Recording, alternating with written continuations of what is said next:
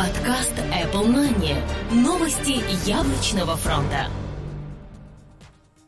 Всем привет! Это 174 выпуск нашего новостного яблочного подкаста.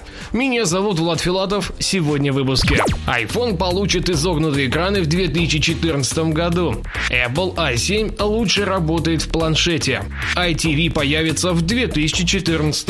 Apple развивает технологию сапфировых стекол. Главные обновления этой недели.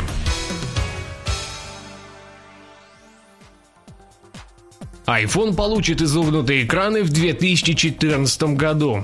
Издание Bloomberg сообщает, что им стало известно о планах компании Apple по выпуску iPhone в 2014 году. Оказывается, что в разработке находятся две модели с размерами дисплея 4,7 и 5,5 дюйма. Стекло будет изогнуто, но не полностью, а лишь по краям. Больше подробностей о технических и других визуальных спецификациях раскрыто не было.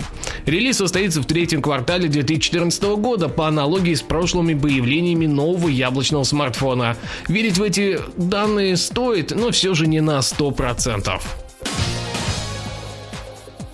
Apple A7 лучше работает в планшете. Ряд аналитиков сообщает, что новый Apple A7 в разы лучше подходит для работы с мультизадачностью и может в разы повысить скорость работы ресурсоемких приложений.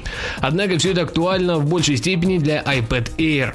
Данный вывод не основан на тестах или же других технических данных. Это фактически просто элементарный вывод. Все прекрасно знают, что iPad это среда потенциально интересная, но ранее с рядом весомых ограничений.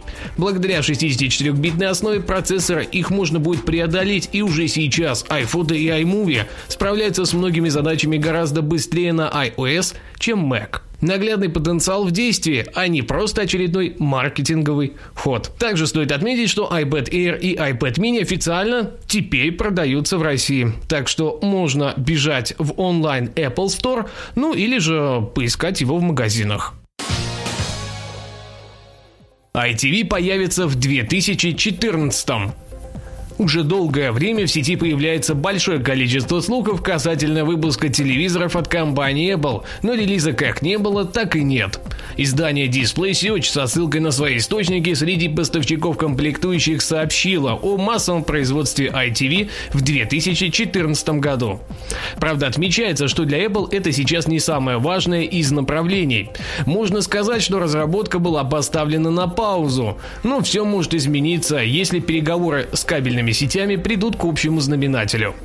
Главным же продуктом к релизу в 2014 году станут часы, над которыми сейчас кипит основная работа в яблочной компании. Apple развивает технологию сапфировых стекол.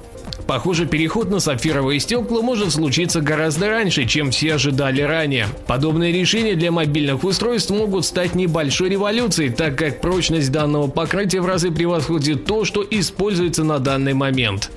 Стало известно, что компания Apple заключила соглашение с производителем сапфировых стекол DT Advanced Technologies. Благодаря этой сделке их производство должно вырасти примерно на 2000%, ускорив темп разработки и снизив затраты в десятки раз.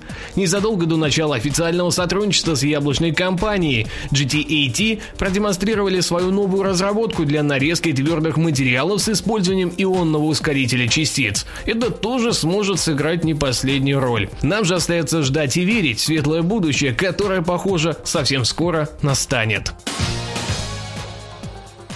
Главные обновления этой недели. iBooks и iTunes U получили обновления. Главными изменениями стали дизайн и их адаптация под iOS 7. Необновленным теперь остается только Find My Friends. Также была выпущена iOS 7.04. Самой Apple описывает список изменений так. Представлены улучшения и исправлены ошибки, включая устраненные проблемы, приводившие у некоторых пользователей к сбоям вызовов FaceTime.